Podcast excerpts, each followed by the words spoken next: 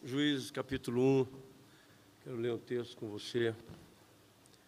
Tenho aprendido na minha vida que toda a palavra de Deus tem muita significação. Muito.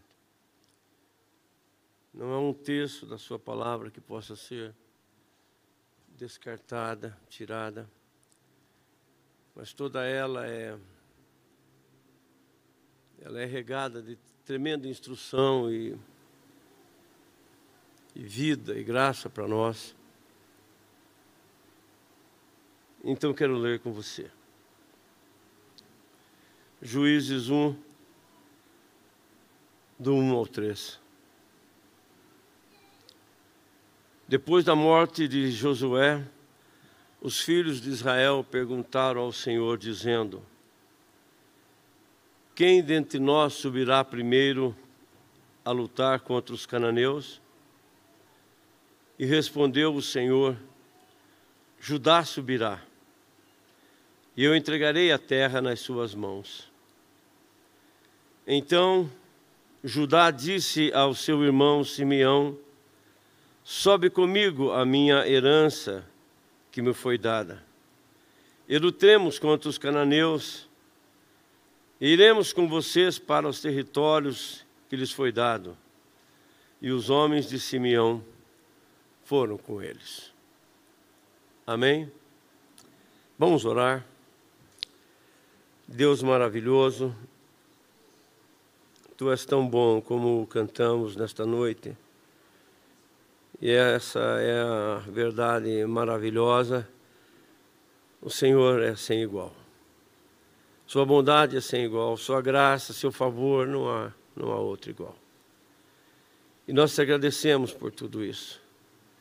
E te agradecemos por poder estarmos aqui nesta noite e sermos ajudados por ti, Senhor. Que a tua palavra, que é poderosa, Senhor, venha sobre a nossa vida e nos ensine, Senhor. Que o teu Espírito, Senhor, que é vida, fale conosco, Senhor, de maneira poderosa e nos instrua, Senhor. Ajuda-nos nesta noite, Senhor, porque precisamos muitíssimo de Ti. É o que nós te pedimos, ó Deus, em nome de Jesus. E todos disseram amém e amém. Pode sentar-se, irmãos.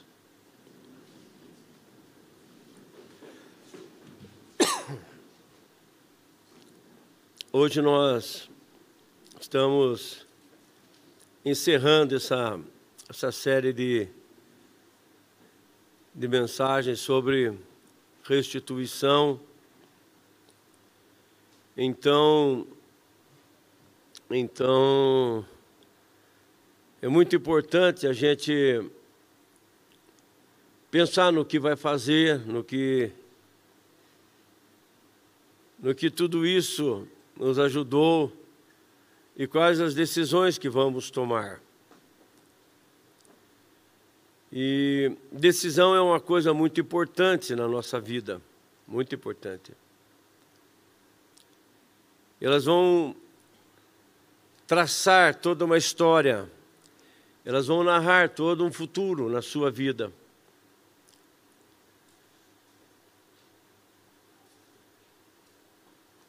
Há muitos jovens aqui nesta noite.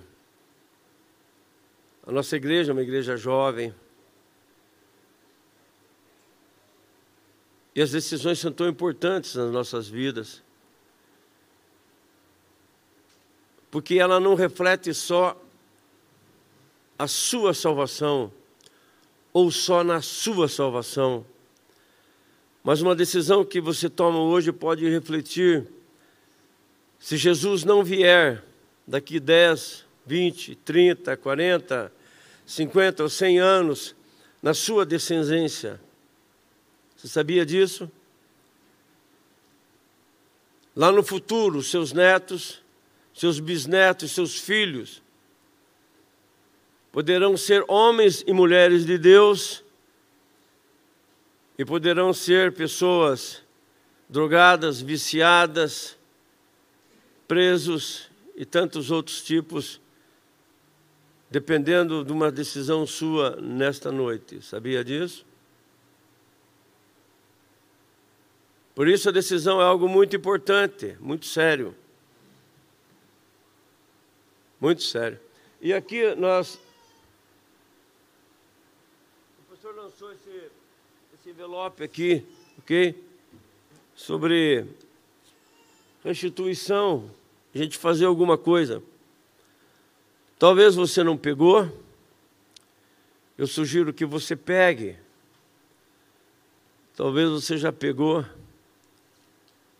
mas se durante o tempo que Deus estiver falando com você, Deus colocar algo na sua vida, no seu coração, não se constranja, levante do seu banco, venha aqui e pegue. Você pode trazer hoje a sua oferta, pode trazer domingo que vem, o dia que você receber e assim por diante, ok? Então eu vou colocar. Ó, oh, ela nem vem. Eu vou colocar um pouco aqui, pessoal do lado de cá. E um pouco aqui, o pessoal do lado de cá, fique à vontade.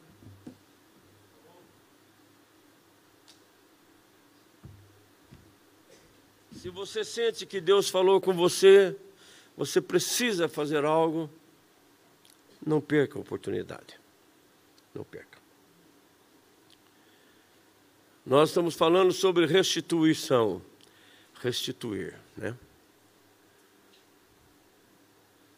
A vida ela é feita de uma maneira, é mais ou menos assim que eu percebo, que não tem como passar por ela sem sofrer perdas. seja ela financeira, seja ela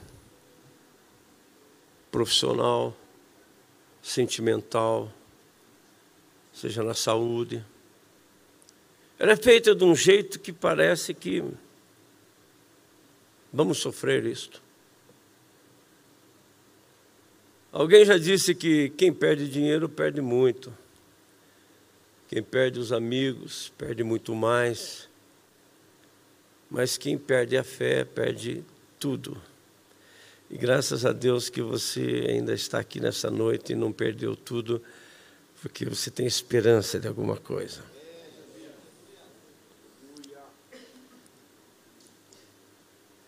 Você sabe que existem percas que as pessoas notam na nossa vida. Pessoas olham para a gente e dizem: olha, ele perdeu o carro, perdeu a casa, perdeu a saúde. Mas existem as perdas mais valorosas, que são aquelas que às vezes não veem na nossa vida. E essas são difíceis. Quando perdemos honra, caráter.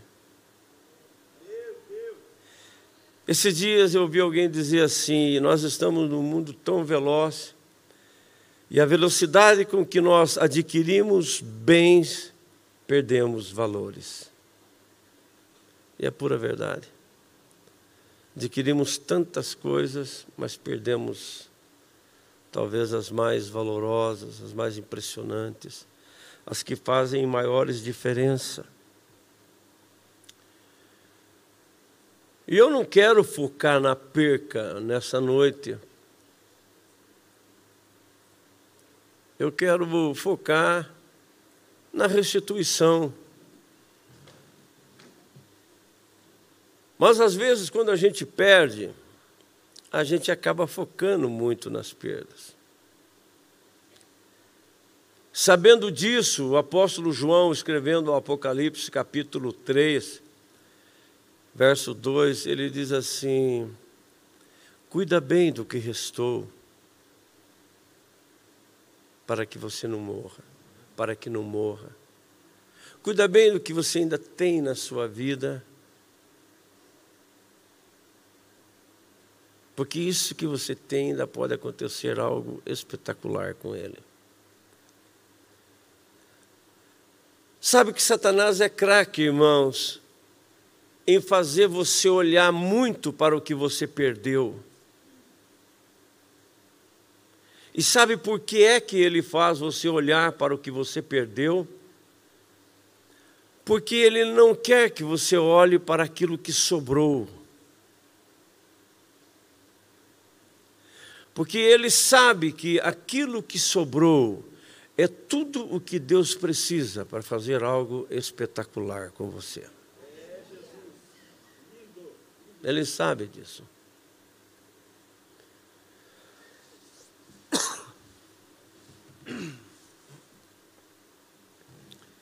Então ele vai tentar focar você no que você perdeu. Mas não faça isso. Depois de momentos difíceis, muitas coisas que sobram, não é o resto. Nós temos tendência a achar, dizer que aquilo que sobrou é resto, mas às vezes o que sobrou é o melhor de tudo. Depois de um momento financeiro terrível na nossa vida, os amigos que ficam são os que são fiéis.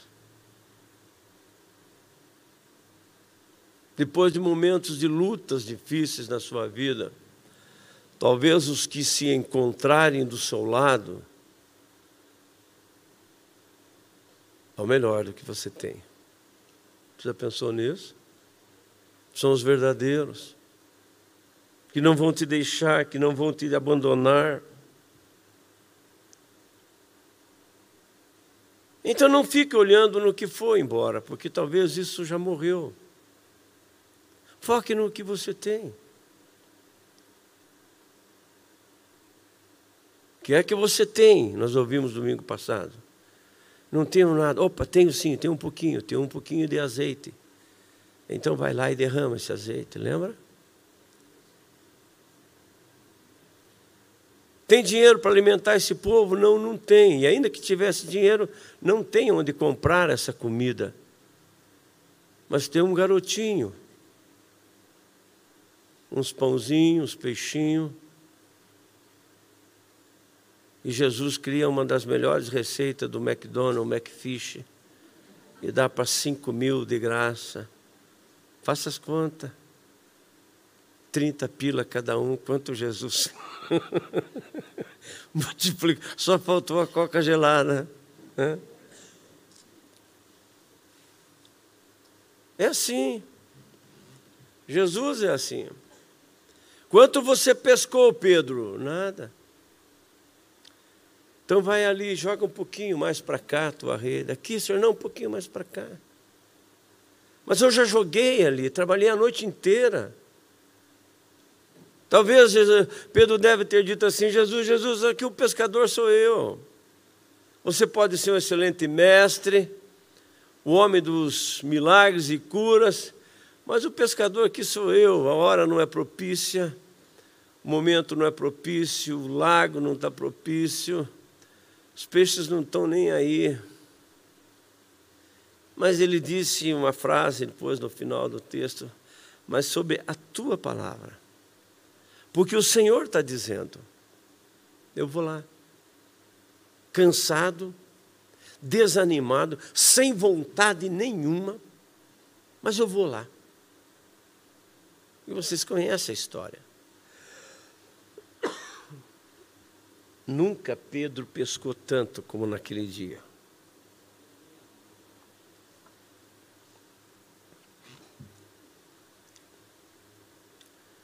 O que restou, às vezes, é muito valioso. O que restou é o que Deus precisa. Preste atenção no que você tem. Talvez você esteja pensando assim, é pastor, mas para mim não restou nada. Alguns ainda restaram e vão ter que cuidar, mas comigo não restou nada. Não tem problema. Deus é um Deus que diz, as coisas acontecem pela, pelo poder da Sua palavra ele não precisa da matéria-prima para fazer nada. Ainda que não tenha nada, ele vai fazer o um milagre. Esta história que nós lemos de Juízes, ela começa muito tempo atrás. Ela começa no capítulo 34 do livro de Gênesis. Ela começa com Jacó. Ela começa num lugar chamado Terra de Siquém, de Sicar. Jacó está caminhando para a terra da promessa feita ao seu avô Abraão, ao seu pai Isaac, agora ele. E ele entra nesse território. Esse território fica bem no centro de Israel. Hoje é um lugar chamado Nablus. Jacó circundou-se por aquela região, ele cavou poços. Quando Jesus vem do norte para o sul, e ele passa por Samaria, ele passa por Siquém, por Sicar, ele para nesse poço para conversar com uma mulher construída por Jacó nesse tempo, Gênesis 34. E esse lugar ele está bem de frente para dois montes muito conhecidos chamado Ebal e Jerezim, dois montes de quase mil metros de altura. Pela tradição judaica, um chamado de Monte de Bênçãos e outro de Monte da, da Maldição. Você pode ver isso no livro de Deuteronômio, capítulo 11, verso 29. Quando o povo de Israel caminhou por este lugar, eles ficavam acampados neste monte Ebal e Jerezim. E os levitas ficavam no meio. E aí, quando Moisés, no capítulo 28, 27 de Deuteronômio, ele professa as bênçãos, o pessoal do Monte Ebal falava uma coisa, e o pessoal do Monte Gerezim falava outra. Então, quando os sacerdotes, os levitas, no meio daqueles dois montes, proferiam as bênçãos, o pessoal do Monte Gerezim repetia as bênçãos. Quando ele proferia as maldições, o pessoal do Monte Ebal proferia as maldições. Então, pela tradição, ficou conhecido como o Monte da Bênção e da Maldição. E Jacó circuncidou por ali muito tempo. Andou, circulou pelaquela terra. Você sabe, gerou doze filhos. E no capítulo 34 narra a história de uma filha chamada Diná. E a Bíblia diz que os moradores dessa terra, um príncipe desse lugar, olha para ela. A Bíblia não descreve essa moça, mas talvez fosse belíssima, porque ele, olhando para ela, deseja, força essa mulher, essa moça. Os historiadores dizem que ela deveria ter entre 14 e 16 anos. Mas ele, depois desse ato, esse príncipe se enamora. E ele quer reparar aquilo que aconteceu e ele propõe o casamento. Mas Israel tinha um dito de Deus, uma ordem de Deus: não se misture, não se casem com outros povos, não adquiram esposas, nem deem as suas filhas a outros povos, não misture.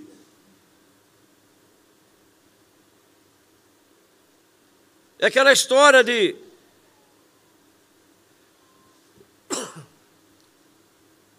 Que unidade tem entre as trevas e a luz, o óleo e a água?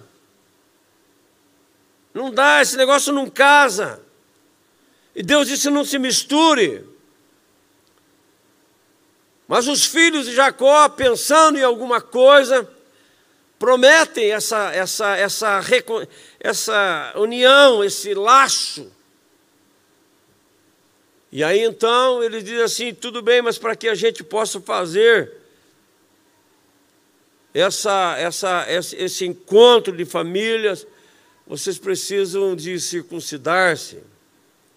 E a história diz que aqueles homens de Siquém se circuncidam e quando estão em dias de recuperação, dois irmãos dessa moça, dois irmãos que eu digo porque ambos eram filhos de Lia, ou de Leia, como você preferir. Simeão lidera isso, e Levi vai junto com ele.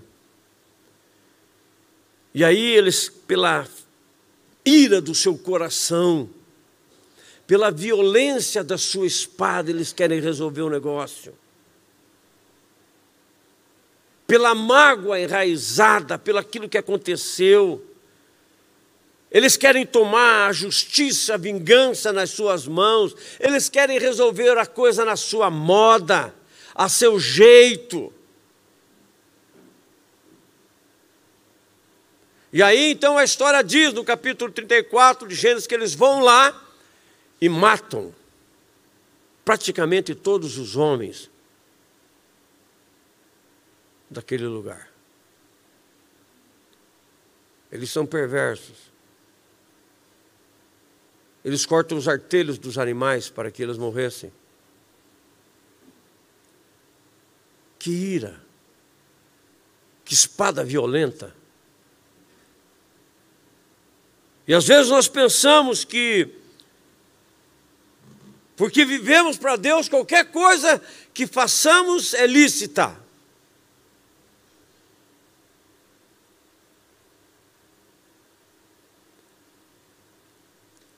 E aí então, quando Jacó, no capítulo 49, ele já está velho,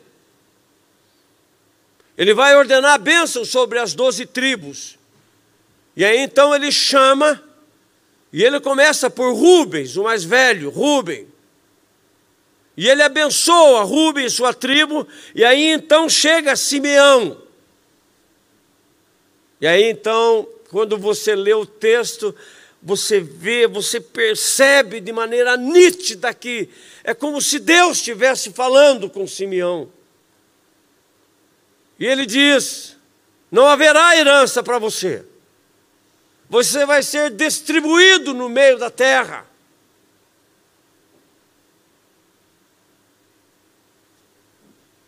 E aí então ele abençoa Rubem, chama Judá, Dan, Aser, Naphtali, Isacar. E ele abençoa os seus filhos. E eu fico pensando nestas coisas, quando a gente percebe alguma coisa, será que não é tempo de tomarmos alguma atitude? Quando Simeão notou isso, e naquele tempo ainda ele estava vivo, porque ele não toma uma decisão, uma atitude, diz: Onde está a minha bênção? Eu quero a minha herança.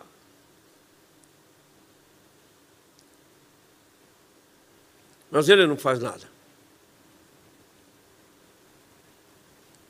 No capítulo 33, quando Moisés, já muito velho, 120 anos, eles estão passando as últimas, as últimas divisas do deserto para entrar na terra prometida. Moisés vai abençoar as tribos e ele começa, ele chama então Rubem, o primeiro. E ele passa por cima de Simeão como se ele nunca existisse. Isso está lá em Deuteronômio 33, a partir do verso 6. Ele chama Judá, e ele chama Levi, e ele chama Isacar, e ele chama Zebulon, mas Simeão, ele sequer toca no seu nome, ele sequer refere-se ao seu nome, ele sequer o chama, ele não diz nada.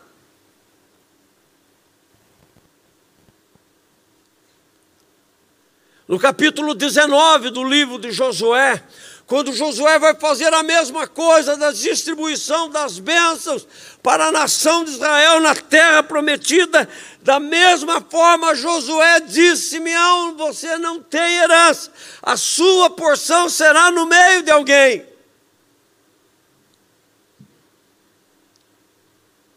E aí então nós chegamos a Juízes, capítulo 1.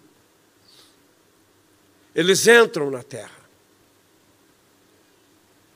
E aí então o sumo sacerdote vem com a lei, a divisão e as porções e as heranças. E ele começa a ler tribo a tribo, a porção de cada um, de Dan a Berseba, do norte a sul. E o sumo sacerdote chega e chega diante dele, a tribo de Simeão. Simeão já não está ali há muito tempo. Simeão não está, Moisés não está, Josué não está mais, mas o sumo sacerdote com a lei e a partilha das terras vai dizer, e ele chama os príncipes e diz: não é herança para vocês. Imagine você, mais de 40 mil descendentes dele. Lembra que eu disse para você no começo? Cuidado com as decisões que você toma na sua vida hoje, porque elas não vão se representar só na sua salvação, mas se Jesus demorar a sua volta, a sua descendência poderá sentir o reflexo da sua escolha dessa noite. O sumo sacerdote olha para aqueles 40, 50 mil descendentes de Simeão. Olha para os seus príncipes e diz: Não há herança para vocês. Você pode imaginar o que é uma pessoa ouvir isso depois de 430 anos no Egito, depois de 40 anos de deserto caminhando na expectativa, na esperança de que algo iria ser lhe dado, algo lhe seria destinado, e o sumo sacerdote chega para ele e diz: Não há nada para você.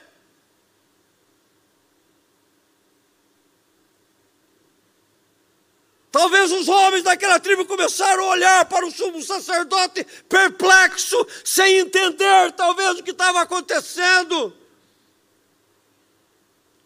As mulheres, talvez com seus lábios querendo chorar. Os jovens preocupados andando de um lado para outro, as crianças não entendendo aquele alvoroço no meio da tribo. Os maridos pensando: onde plantaremos? Onde vamos criar o nosso gado? Onde vamos estabelecer as nossas casas? Onde vamos colocar as nossas famílias? Como é que esse negócio não há herança para mim? Mas é isso que está acontecendo aqui. É exatamente isto.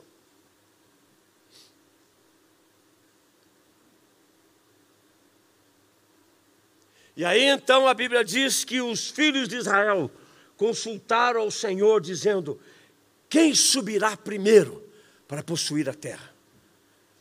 E aí então o Senhor responde e diz assim: Judá subirá. Judá era uma das tribos que ficava bem na entrada do acampamento.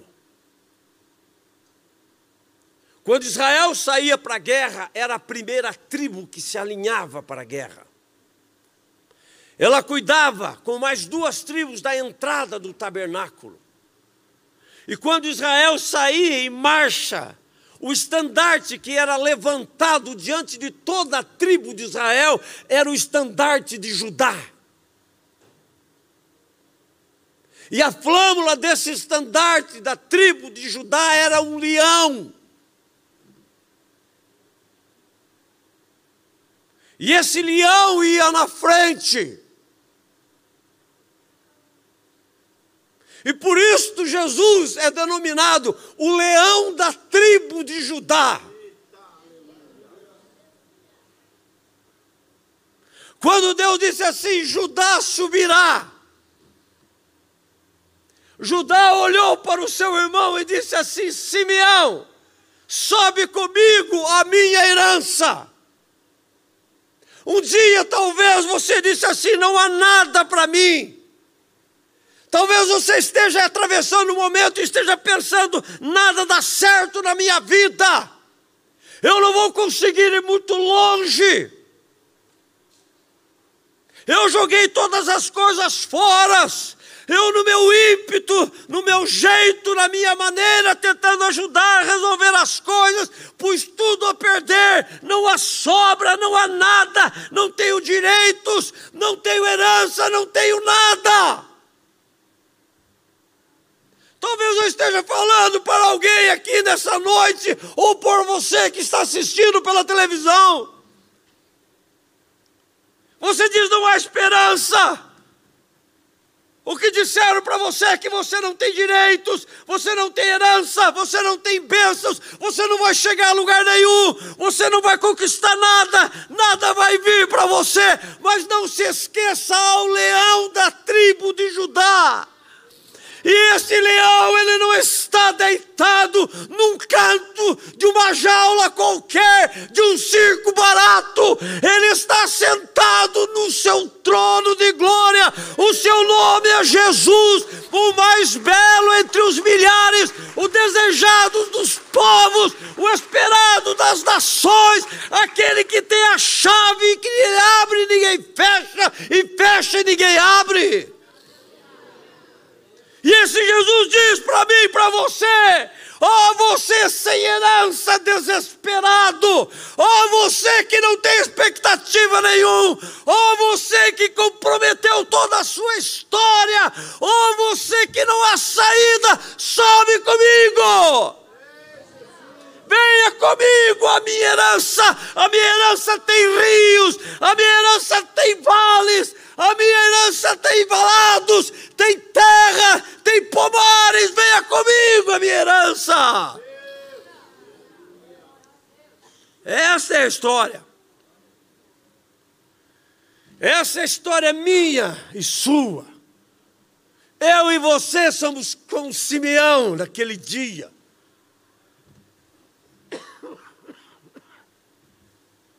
Há muito tempo atrás sem direito, sem expectativa, sem sonhos, sem projetos, sem nada. Você que está aqui nessa noite, diga assim: não me resta nada. Eu estou aqui para dizer para você: o leão da tribo de Judá te convida a subir com ele nesta noite. Não importa quanto você tem, ele vai restituir, aleluia, aleluia, aleluia, aleluia. Ele é craque nisso. Ele vai repartir com você, com herdeiros com Cristo, como diz o apóstolo Paulo. Você não precisa levar nada, você não precisa ter nada, basta subir com Ele.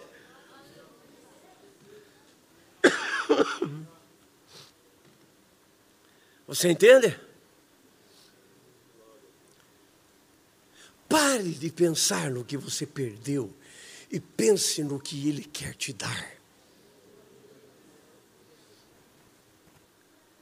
Parem de pensar como é que você vai ter que fazer. Suba com Ele.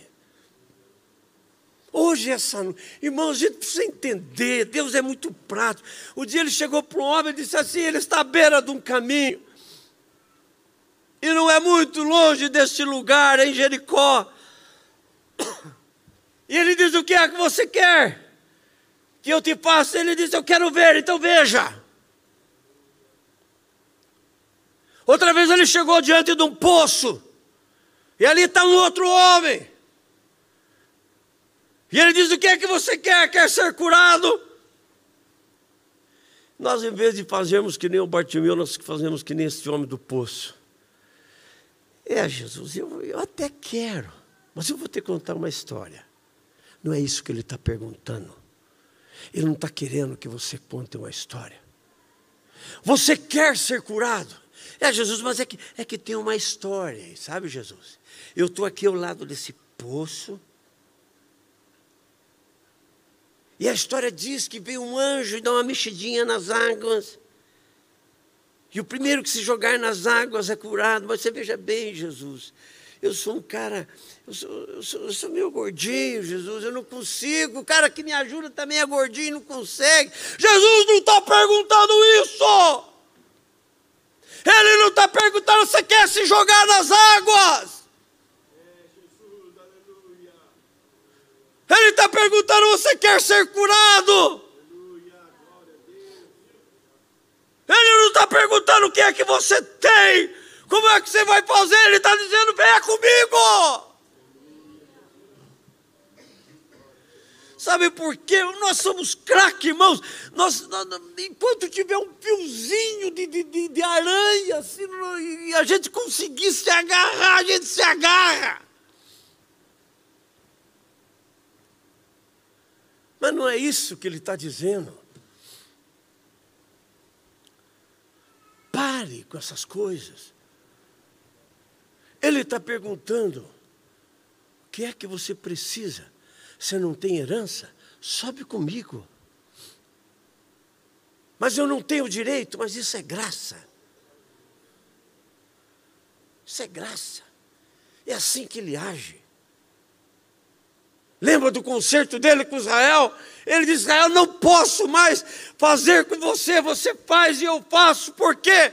Porque você erra e eu não erro, e eu não consigo ficar nesse negócio de dar e dar e recebe. O meu negócio é graça. Eu dou a todo tempo, eu faço a todo tempo, eu ajudo a todo tempo. Mereça ou não mereça, eu sou um Deus de graça. Sabe por que Deus está aqui nesta noite? Não é porque nenhum de nós merecemos, mas porque Ele é gracioso. E como nós cantamos, Ele é bom, Ele é bom em todo o tempo, Ele é bom. Você precisa entender isso, meus irmãos. Deus fez promessa para você. Eu sei que vocês têm promessa. Todos nós temos promessas de Deus. E eu vou dizer uma coisa para você: Ele é fiel para cumprir. Tudo aquilo que Deus te prometeu, Ele vai fazer. Tudo aquilo.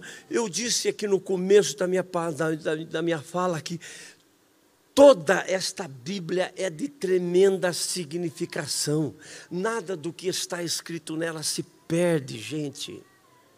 Se Deus diz que vai fazer com você, Ele vai fazer com você, ponto final. E não tem quem peça, e é maior do que você imagina. Ele diz: Os meus pensamentos são maiores que os seus pensamentos, os meus planos são maiores do que os seus planos. O apóstolo Paulo vai dizer assim: Na sua infinita graça e bondade, ele faz muito mais do que nós pedimos.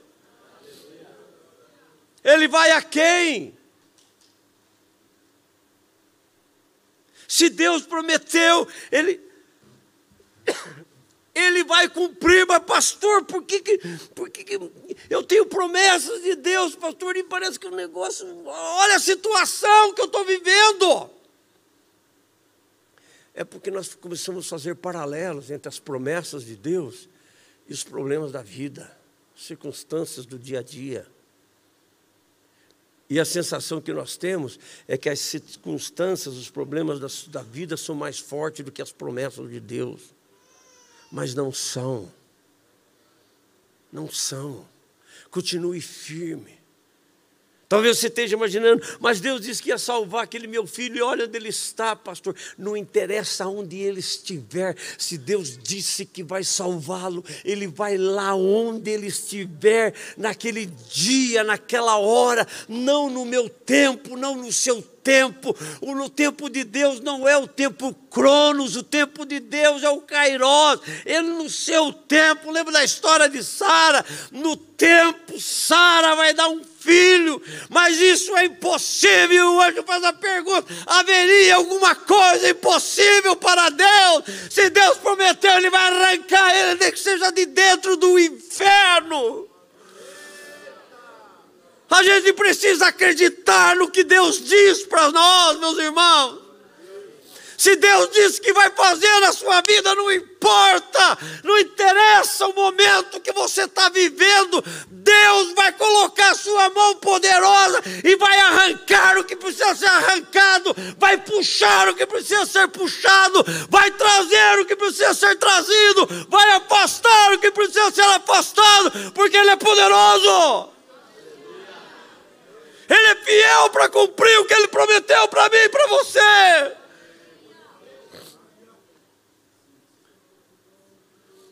Por que duvidamos, meus irmãos? Por quê? Talvez você esteja dizendo assim, pastor do céu, meu, se, se Deus não fazer alguma coisa rápida, eu vou morrer, eu não aguento mais, pastor, eu não consigo mais. Isso está me matando, isso está acabando comigo, isso está me sufocando. Eu não acho mais saída, eu não tenho mais condições, eu estou doente, eu estou acabado, pastor. Se Deus demorar, não sei o que vai acontecer, eu vou morrer. Eu vou dizer por quê. Por quê? Lembra da história de Moisés, quando Deus manda ele falar ao rei, vai lá e diz ao faraó, para que deixe o povo sair. E ele vai lá, o faraó não deixa e arrocha. E o Moisés vem lá meio que, meio que choramingando, meio que que dizendo, você veja bem, Senhor, né? Olha, eu, eu, fui lá, a coisa não saiu como deveria, em outras palavras, mais ou menos isso. E então Deus veio com uma palavra poderosa. Moisés, ele diz: Moisés, você não entendeu nada. Você precisa entender que não é pela sua força, não é pela sua habilidade, não é pelas suas estratégias. Às vezes Deus deixa o negócio arrochar tanto para quando ele agir, você não tenha dúvida nenhuma que foi ele que fez.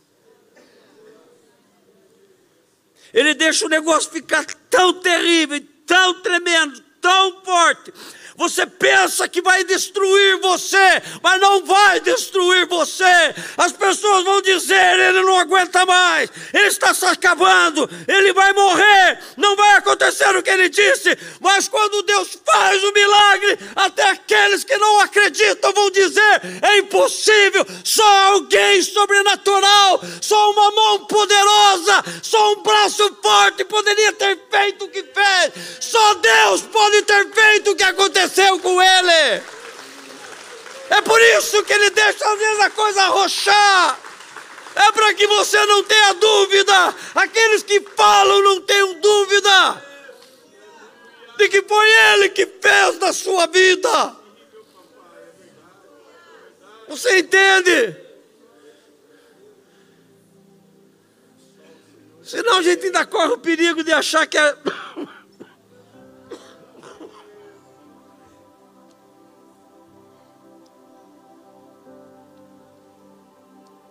a gente corre o perigo de achar que é a gente que fez. Entende? O que, que eu preciso fazer, pastor? Confie. Irmãos, a maioria de vocês aqui nos conhece há tantos anos. Você acha que eu vou ensinar alguma coisa para você se dar mal?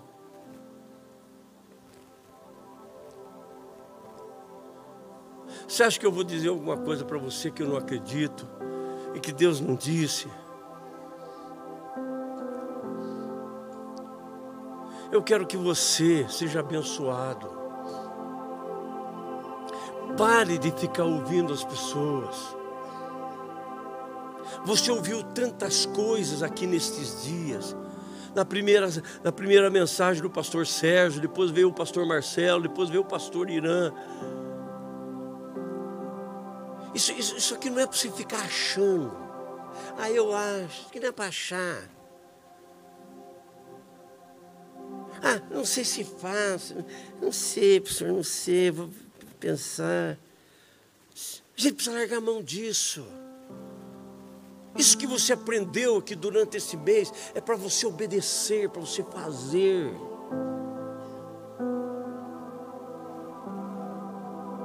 O nosso problema é que nós ficamos, nós ficamos ouvindo muitas vozes. E aí tem gente que quer mais é que você se dê mal. E vão tentar tirar esse negócio do teu coração, da tua vida. Irmãos, e prestem atenção no que eu estou te falando. Não é gente que você está longe, não é inimigo seu, não. A maioria das vezes é gente muito perto de nós. Lembra da história de José? Os irmãos dele olham para ele e você, cara, é sonhador mesmo, rapaz.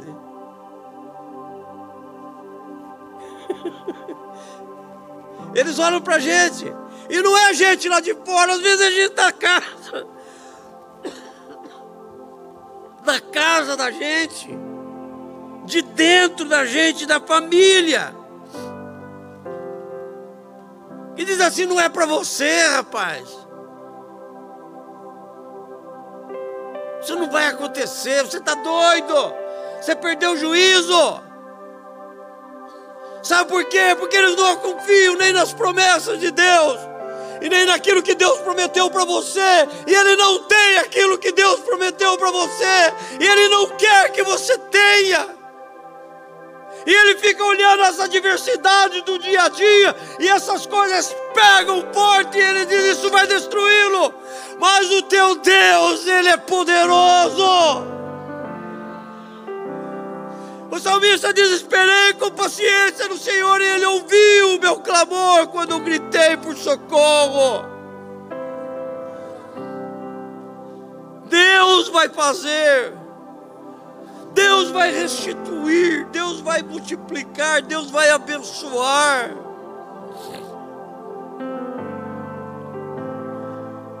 Nós precisamos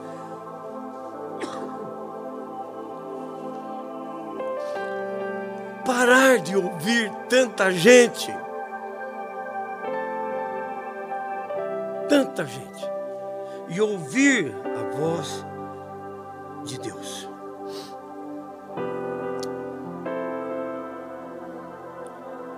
Agora eu vou dizer uma coisa para você, dentro dessa questão de perdas, existem. Como é que eu vou colocar aqui dentro dessa situação de, de, do dia a dia? Tem aquelas coisas que estão no campo do circunstancial, que é aquilo que. Tem coisas que a gente pode fazer. Gente pode aconselhar, a gente pode ajudar, a gente.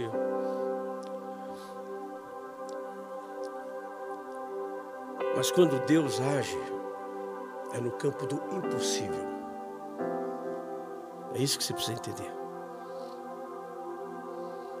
Abraão, você vai ser pai de nação.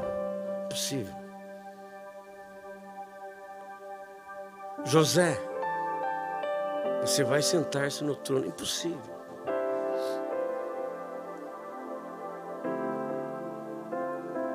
Davi, eu vou fazer de você um grande rei. Possível. É a mesma coisa que você pegar um garoto do campo e dizer que ele vai ser presidente, presidente dos Estados Unidos. Possível. Mas Deus faz as coisas no campo do impossível. É Deus que vai fazer. Por isso que eu estou falando para você, venha. Lembra daquela mulher que vai interceder por sua filha? Ela vem discriminada, sem nada. A filha possessa, doente, não tem direito nenhum.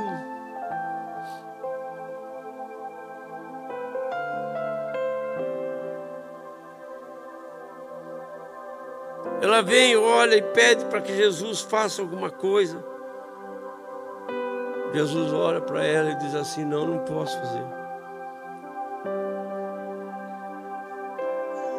Não é justo tirar o pão da boca dos filhos e colocar na boca dos cachorrinhos. Olha o termo que Jesus usa, irmãos. Às vezes eu fico pensando que se isso acontecer nos nossos dias, a pessoa nunca mais viria na igreja. Nunca mais. Ele me chamou de cachorrinho.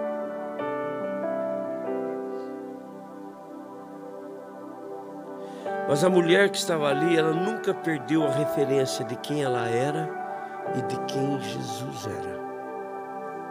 Olha como ela responde: Senhor. É verdade. que você está dizendo. Ela diz: Senhor. Ela não perdeu a referência de quem era Jesus. Apesar de ter ouvido uma coisa dura.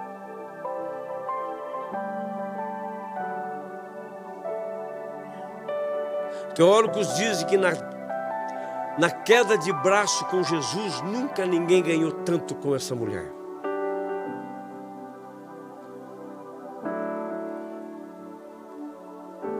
E ela diz de novo: É verdade, Senhor. Mas, Senhor, os cachorrinhos comem da mesa que cai do seu Senhor. Olha que intrigante.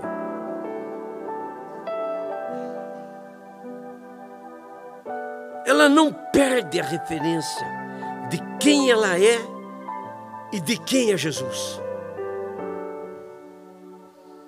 E Jesus olha para ela e diz assim: assim como você deseja, que seja feita. Ela não tinha nada, não era judia, não tinha herança, não tinha expectativa, não tinha direitos. Mas Jesus disse para ela naquele dia: sobe comigo. Sobe comigo.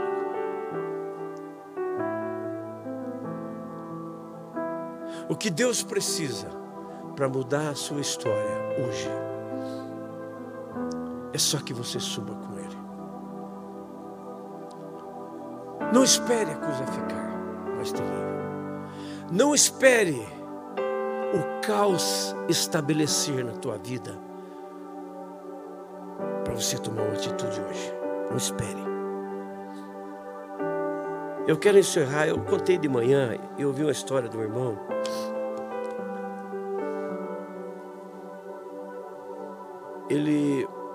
Homem muito rico, muito poderoso. Sua esposa tinha aceitado Jesus, vivia para Jesus, mas ele não queria nada. Aí um belo dia, a esposa preocupada com o marido falou para o pastor, disse assim, pastor, vai almoçar domingo lá na minha casa, vou fazer um almoço. O senhor aproveita, já fala de Jesus para o meu marido, quem sabe ele, ele toma uma decisão ao lado de Jesus. Pastor disse, está certo, vou lá sim. Vou lá. Ela fez o almoço, o pastor foi lá no domingo. Sentaram na mesa. O pastor esperando uma brecha para falar de Jesus para aquele homem riquíssimo. Que ele precisava de Jesus. Que aquilo que ele tinha não ia sustentá-lo.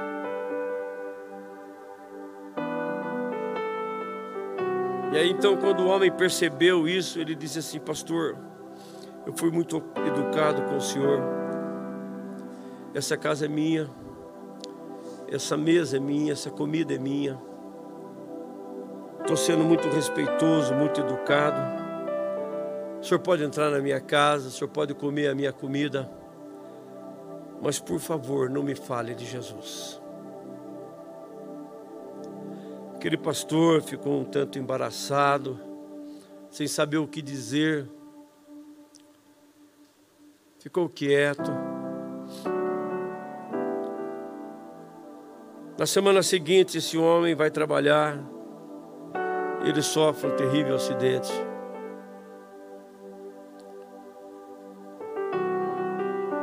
Fica totalmente paralisado.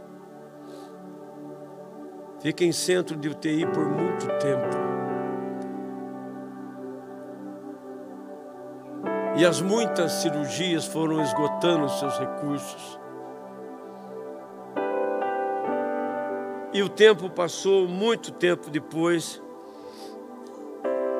Esse pastor recebe um convite desse homem dizendo: Pastor, vem aqui na minha casa. O pastor vai lá, receoso, o que vai acontecer? Última vez que eu estive lá, eu não queria nem saber, nem ouvir. E aí então ele, ele olha para o pastor e diz assim: Pastor, eu preciso de Jesus, eu quero Jesus. E aí então o pastor faz uma pergunta para ele. Por que que você não fez isto lá?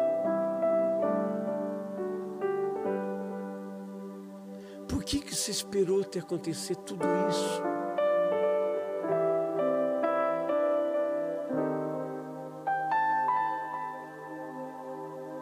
Não deixe o caos se estabelecer. Porque você toma uma decisão. Hoje é dia de subir com Ele. Aceite esse convite.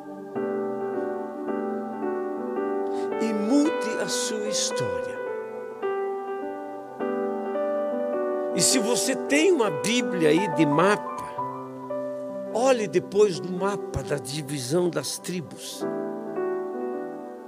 E quando você olhar lá ao sul de Israel, está lá a tribo de Judá. E dentro da tribo de Judá, da porção que lhe caiu, tem uma rodinha escrito Simeão.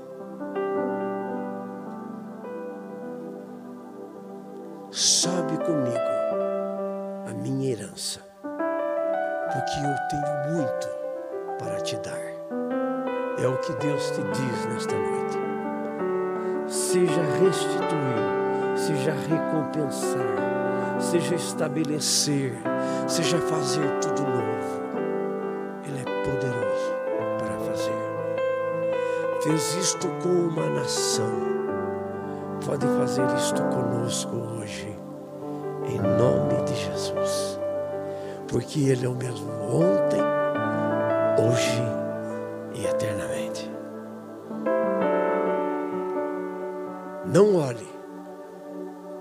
que você perdeu e para o que você está vivendo. Olhe para a promessa que Ele te faz nesta noite.